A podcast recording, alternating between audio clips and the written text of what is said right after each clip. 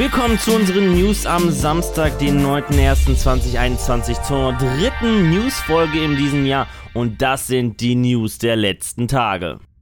Sony hinkt bei den PS5-Konsolen weit hinterher. Und um die lange Liste der Bestellungen Herr zu werden, soll die Produktion kräftig angekurbelt werden. So berichtet es die Seite GameWatch. Um dies zu ermöglichen, sollen andere Ressourcen aus anderen Bereichen runtergefahren werden. Darunter auch die PS4-Produktion. Diverse PS4-Modelle werden eingestampft, die meisten PS4 Slim-Modelle, das weiße Modell, die 1 Terabyte Variante und alle PS4 Pro Modelle. Das einzige Modell, das weiterhin hergestellt wird, ist das Standardmodell mit 500 GB.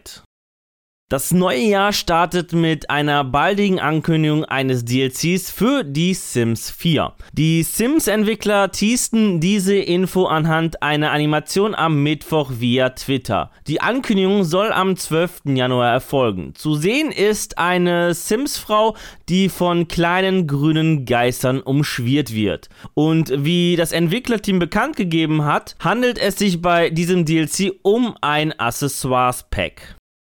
Respawn Entertainment hat es geschafft, sich zu einem von EAs wertvollsten Studios zu entwickeln. Erst letztens tauchten Stellenausschreibungen auf, die ein neues, noch unangekündigtes Projekt verheißten. Mittlerweile wurde die Stellenausschreibung auf der offiziellen Webseite gelöscht. Aus der Stellenausschreibung geht hervor, dass der kommende Titel praktische Technologien einsetzt, um ein ewiges Abenteuer zu ermöglichen. Kurz gesagt also, das Spiel soll kein Ende haben, sondern immer weiter gehen. Dies lässt vermuten, dass das Spiel ein Service-Spiel wird, aber auch prozedural generierte Gameplay-Elemente könnten damit gemeint sein. Weitere Infos gibt es dazu nicht. Neben dem noch unangekündigten Spiel arbeitet Respawn Entertainment im Studio in LA am Nachfolger von Star Wars Jedi Fallen Order.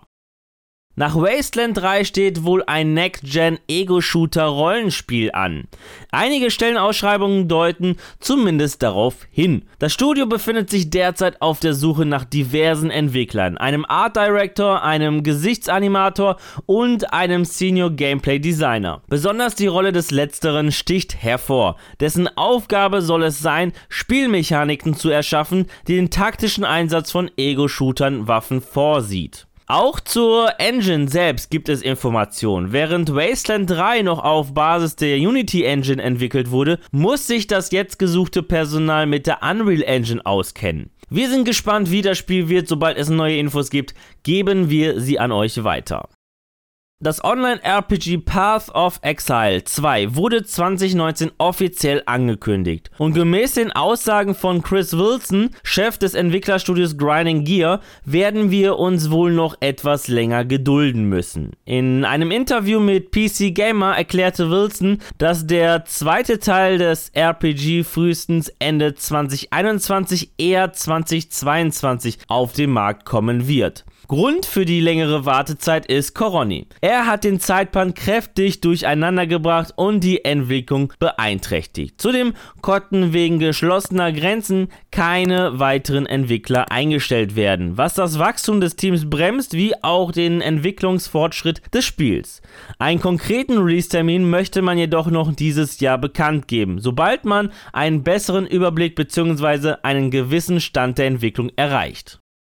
Ja, das waren die News der vergangenen Tage und an dieser Stelle verabschiede ich mich von euch.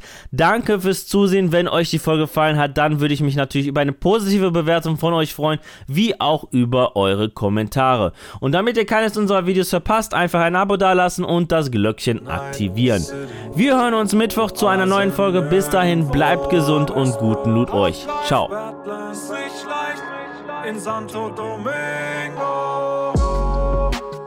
Willkommen in Night City. In dieser City ist no pity. Jede Nacht ein Neustart. Endet im Grab oder an der Bar. Willkommen in Night City. In dieser City ist no pity. Hier ist egal,